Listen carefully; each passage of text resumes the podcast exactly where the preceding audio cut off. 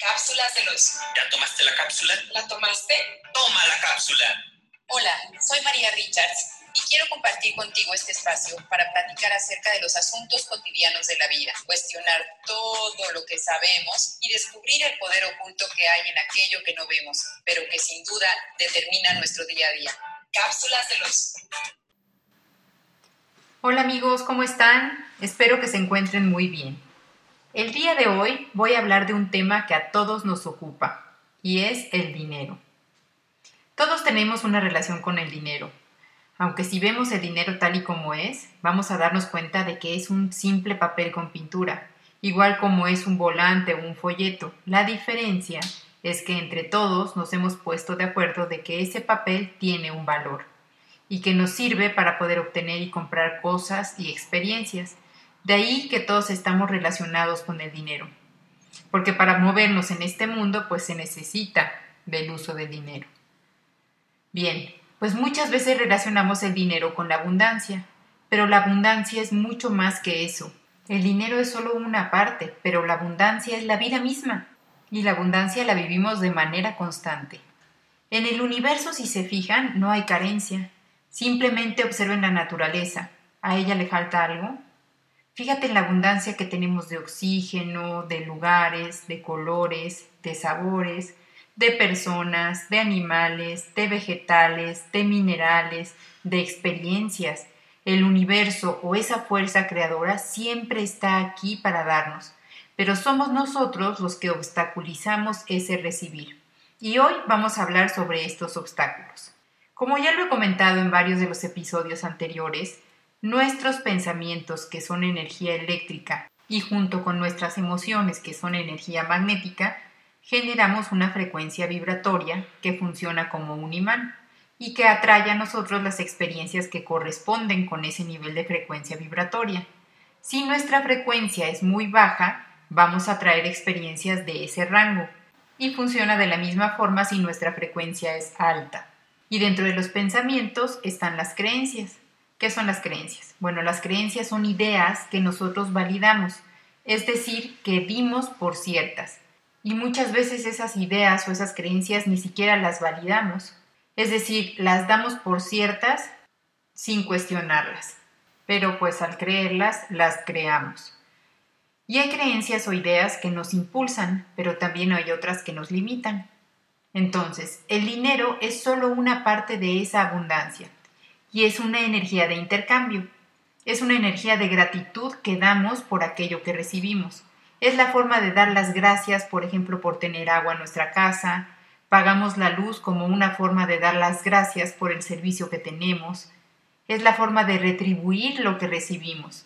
Pero muchas veces, como no conocemos esto, se nos hace pesado pagar las cuentas, o se nos hace caro pagar por los servicios que recibimos, y es ahí en donde empezamos a romper nuestra relación con el dinero, porque el dinero ya no lleva esa energía de gratitud, y entonces se nos hace difícil ganarlo, creemos que muchos problemas se dan por la falta o por el exceso de dinero, además de todas las creencias colectivas limitantes que tenemos acerca de que el dinero es sucio, de que el dinero echa a perder las relaciones, de que tener mucho dinero te cambia, de que si aquella persona tiene mucho dinero es porque seguro habrá hecho algo entre comillas para conseguirlo, o que más vale ser pobre pero honrado, o que tenemos que trabajar duro para tener el dinero, en fin, una serie de creencias que nos limitan y que nos separan del dinero. Pero hay otras energías aún más inconscientes que obstaculizan la llegada del dinero.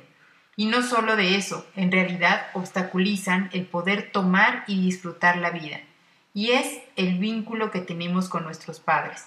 Y ojo, me estoy refiriendo al vínculo con esos seres que nos dieron la vida. No me estoy refiriendo a la relación que tuvimos con las personalidades, porque como personas todos tenemos defectos. El dinero no va a fluir en nuestra vida si interiormente no hacemos el proceso de tomar a nuestros padres, especialmente a nuestra madre, porque de nuestra madre tomamos la vida. Fue ella la que dijo sí, la que aceptó tenernos y nutrirnos en su vientre para que nosotros pudiéramos nacer. Solo por ese acto nosotros como hijos debemos estar agradecidos con ella. Y por supuesto, como ya lo mencioné en el episodio pasado, pues necesitó de nuestro Padre para que nosotros pudiéramos estar en su vientre. Pero bueno, ¿qué es lo que sucede? Pues que después el bebé se convierte en un niño y empieza a desarrollar su personalidad o su ego. Y es a él o a ella a quien le hace falta cuidado, presencia, cariño, reconocimiento, aprobación, etc. Y puede ser que haya sido así, pero si nos quedamos con eso, entonces vamos perdiendo la conexión con nuestros padres, y al ser ellos quienes representan la vida, de manera inconsciente para nosotros, vamos perdiendo también la conexión con la vida. Y no podemos tomarla al cien. Entonces, si no sanamos el vínculo con nuestra madre, y me refiero a ese acuerdo entre almas, eso es lo que tenemos que tomar, agradecer y honrar. Tomar a mamá nos da el derecho de recibir los regalos que la vida nos tiene. El recibir y agradecer la vida que viene a través de ella sin juicio nos da el derecho de gozar de la vida, de estar sanos, nos da la capacidad de disfrutar lo que sí tenemos, de ser abundantes. Como la madre representa la vida, también nos facilita la pareja para que nosotros podamos crear más vida y el dinero para que nos podamos proveer de lo que necesitamos para vivir. Cuando tomamos a nuestro Padre, tomamos la fuerza de la vida, para poder avanzar en todos los aspectos, para poder concretar proyectos, obtener recursos, tener ideas claras, poder discernir, saber poner límites y sobre todo nos ayuda en nuestro merecimiento, porque muchas veces trabajamos y recibimos dinero, pero debido a que no nos sentimos merecedores, el dinero se va, los proyectos se diluyen, etc. Cuando logramos decirle sí a nuestros padres en nuestro corazón, le estamos diciendo sí a la vida con todo el poder que tiene para mí y con todo lo que la vida me trae. Y no tenemos que hacer nada externamente, no necesitamos ir a visitarlos ni hablar con ellos, incluso muchos de ellos quizá ya no estén físicamente vivos. El trabajo, el movimiento es interno, pero parte de nuestra voluntad de querer hacerlo. Muchos de nosotros creemos que no tenemos ningún problema con nuestros padres, que ya los miramos sin ningún reproche. Claro, esa es la mirada consciente del adulto, sin embargo, no podemos olvidarnos que dentro de nosotros también vive un niño o una niña a la que siempre le faltó algo, algo con respecto a sus padres. Le faltó que lo vieran, que lo quisieran, que estuvieran más presentes, que lo aprobaran, que los incluyeran, que los reconocieran. Todos, absolutamente todos, crecemos con un faltante, porque eso viene de nuestro ego, y mientras tengamos cuerpo, tenemos ego. Y si no miramos ahí, si no somos conscientes de eso, no podemos estar al cien, no podemos tomar la vida completa. Estamos simbólicamente mirando hacia atrás y la vida con todas sus posibilidades no nos llega. Vamos a hacer un ejercicio. Les pido que piensen en su madre y observen cuántas imágenes tienen de ella, cuántos recuerdos les llegan. ¿Es fácil? ¿Son más de cinco? Ahora les pido que observen las sensaciones que están en conexión con esas imágenes, con esos recuerdos. Ahora observen cómo, a pesar de la cantidad de tiempo y atención que nuestras madres nos dieron, mucho o poco, eso el niño no lo registra. Lo que el hijo recuerda, si bien nos va, son apenas cinco imágenes, y en general son imágenes negativas porque la mente del ego o del niño trabaja así, se enfoca en lo que le faltó y no en lo que sí tuvo. Y todos esos reproches que tengamos con nuestros padres, aunque sean inconscientes, nos obstaculizan. Si al mirarlos todavía sentimos quejas, los juzgamos, es imposible que fluya el dinero o que no lo podamos disfrutar.